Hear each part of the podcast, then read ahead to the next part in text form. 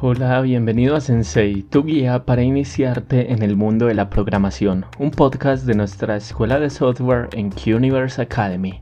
Puedes también ver el contenido que estamos subiendo a nuestro canal de YouTube, muchos más recursos para que sigas descubriendo y fortaleciéndote como desarrollador, vídeos, minicursos, actualidad y mucho más.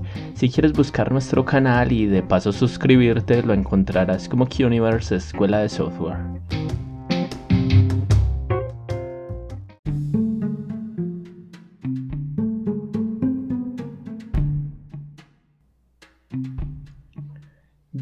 En el capítulo de hoy vamos a hablar sobre los tiempos, sobre cuánto tiempo puede tomarnos convertirnos en desarrolladores si es que estamos apenas iniciando nuestro camino para aprender o queremos empezarlo, queremos proyectarnos un poco, también ver tiempos más reales o más realistas, más acordes a, digamos lo que es la realidad del mercado, de, de la educación en este momento, el acceso a recursos, todas estas cosas que van a definir estos tiempos y que muchas veces no es tan fácil responder esta pregunta y dar unos tiempos muy concretos y es lo que vamos a intentar hacer hoy.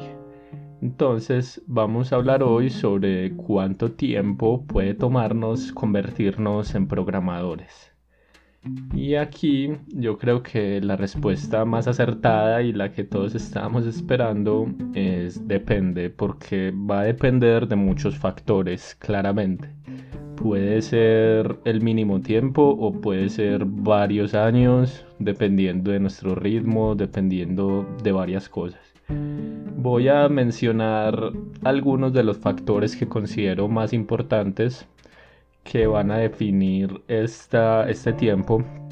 Y ya luego de esto, con estos factores en cuenta, vamos a hablar de tiempos un poco más concretos, dependiendo del campo y dependiendo de otro tipo de, de factores, que son los que vamos a mirar.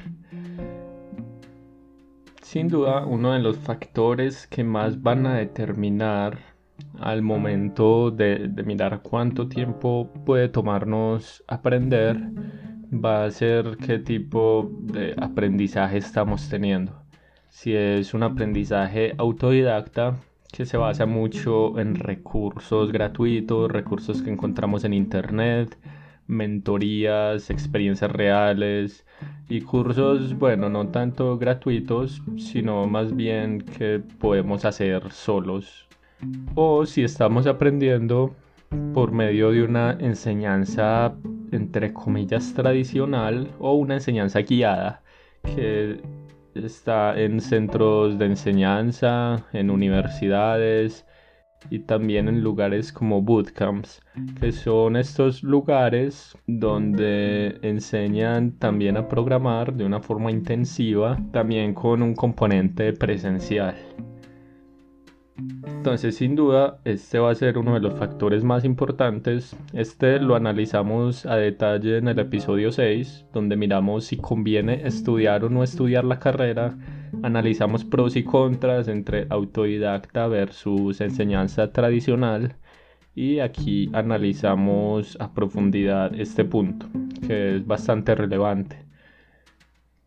Eh, el segundo factor que va a definir este tiempo y lo voy a ligar de una vez con el tercer factor, es la constancia y la vocación que puedas tener para ejercer este trabajo. No deja de ser un trabajo y entre más te apasiona, entre más te guste, entre más te llame la atención todos estos temas, mejor lo vas a hacer. Mejor y con mayor constancia lo vas a hacer. No vas a tener problema en estudiar diariamente, en programar algunas líneas de código diariamente porque te gusta. Muy diferente, así, así lo ves como, como, como una responsabilidad más.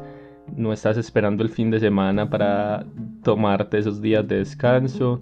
Aquí pues ya es como a criterio personal y claro que puedes que puedes estudiar así y puedes convertirte en programador así. Quizás ya sea algo un poco más personal analizar si, si es lo que deberías hacer o no.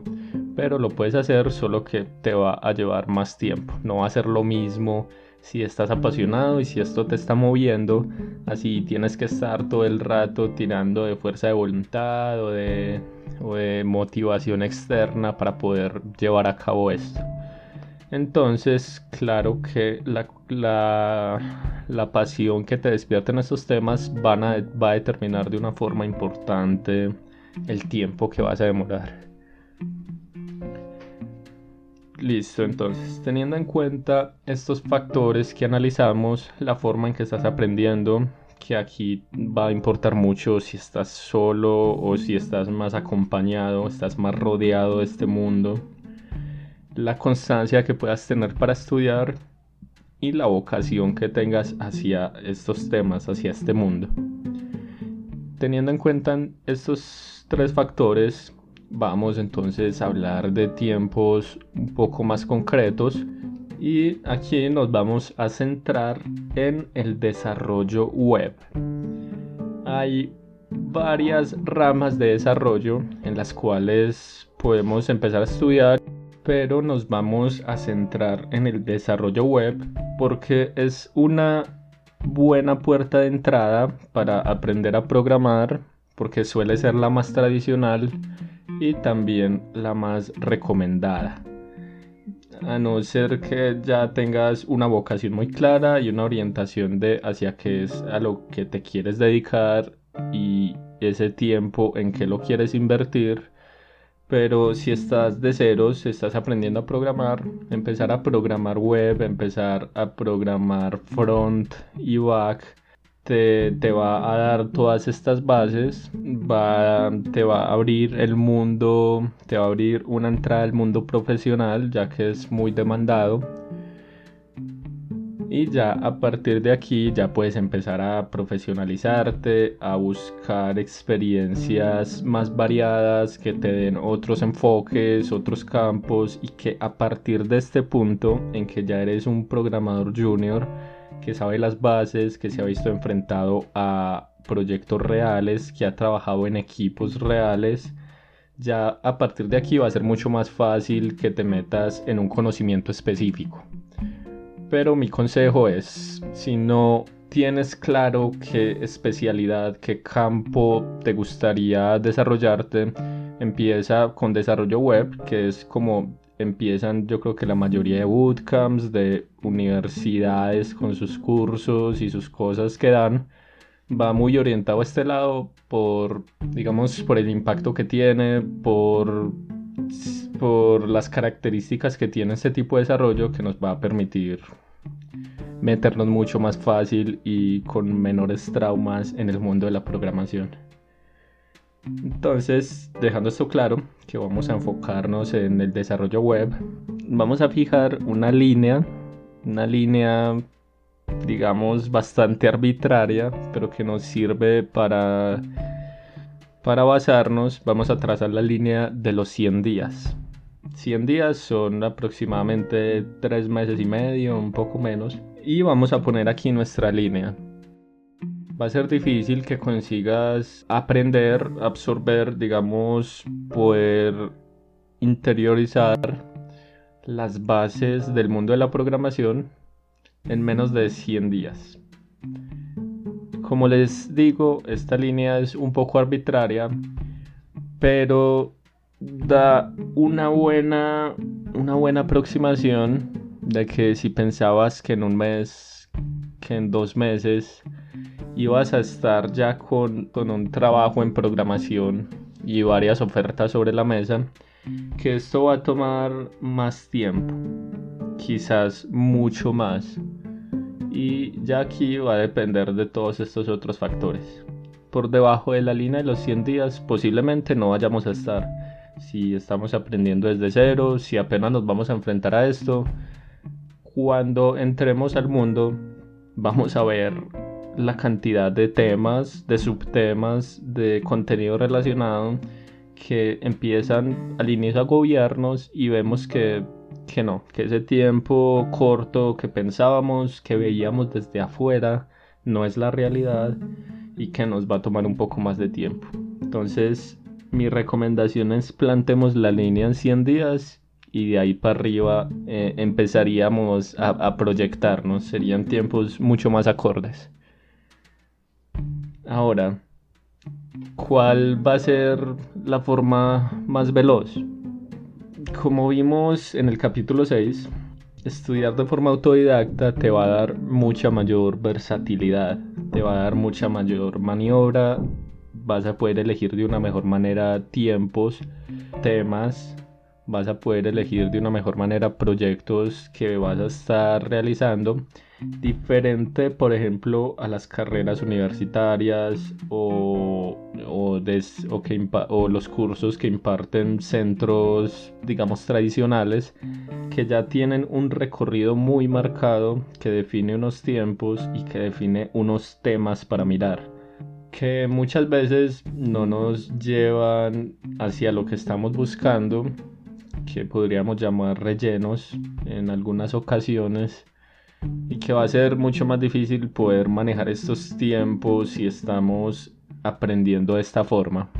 Entonces yo creo que aquí la forma más rápida iría desde aprender de forma autodidacta y estar estudiando constantemente, movido por esto, apasionado, y yéndonos hasta la forma más lenta que sería creo, una carrera universitaria que, por ejemplo, en Colombia ronda los 5 años, pero en otros países está por esos lados también, 4, 5, 6 años. Sin duda te prepara de una forma diferente, te prepara para diferentes retos y aquí pues ya eres tú quien debe valorar cuál de las dos formaciones te gustaría. Para eso te invito a que escuches el episodio 6. Entonces, ¿cuánto tiempo puede tomarnos convertirnos en programadores?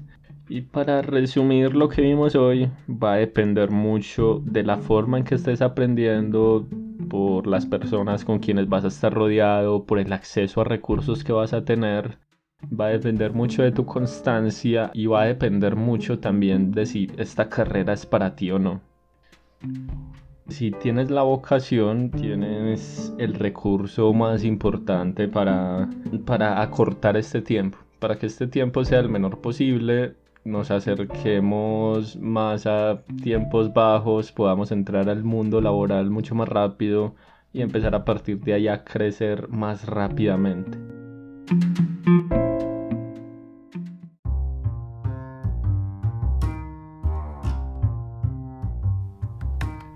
Puedes contactarnos a través de un correo electrónico en quniverse.academy slash contacto, hacernos llegar tus dudas, tus sugerencias. También si necesitas orientación para iniciarte en el mundo de la programación, puedes hacernos llegar tu correo y te estaremos respondiendo.